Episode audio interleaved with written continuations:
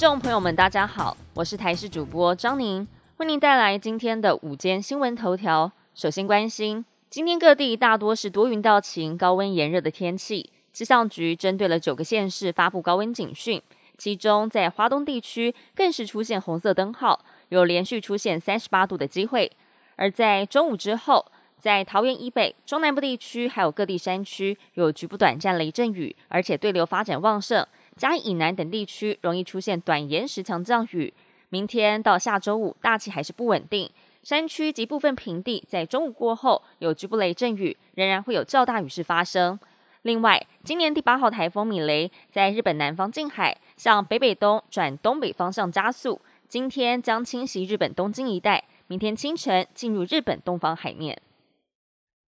中秋节的脚步越来越近，不过受到原物料和包材成本不断上涨的影响。不少月饼业者纷纷喊涨，尤其是蛋黄酥涨幅最凶，原因在于里头的鸭蛋黄。目前每台斤的鸭蛋产地价格已经比去年同期上涨了八元，再加上养鸭户今年减少养鸭，让鸭蛋的数量跟着短缺。主计总处在昨天公布可支配所得中位数三十二点六万元，这次可支配所得中位数字调高之后，将影响二零二二年度报税时的基本生活费。主计总处表示。家户当中，每个人都可以享有基本生活费用十九点六万元，不会受到课税，比前一年度十九点二万元增加了四千元。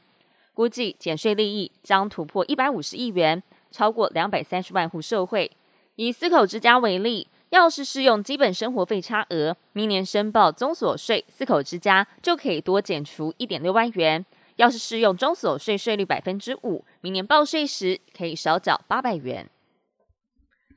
美国联邦调查局人员之前到了前总统川普的海湖庄园大举搜查，在当天查扣了二十箱物品，包括十一份的机密文件、照片，还有一张手写纸条。最新消息指出，当时干员搜走十一份机密文件，其中甚至有标注为最高机密的文件。美国司法部正以违反间谍法调查川普，但川普否认他拿走的文件是机密。他声称那些文件早就解密了，而且按照要求存放在安全的地点。川普现在可能遭到指控不当处理政府文件，妨害政府调查。要是企图隐藏或是销毁政府文件，不管说文件是否机密，都要面对刑事调查。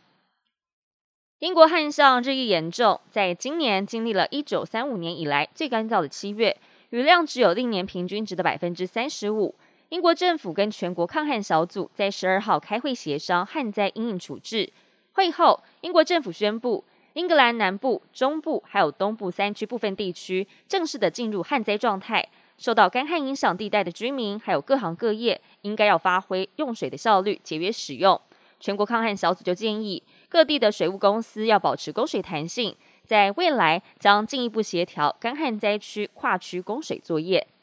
本节新闻由台视新闻制作，感谢您的收听。更多新闻内容，请您持续锁定台视新闻与台视 YouTube 频道。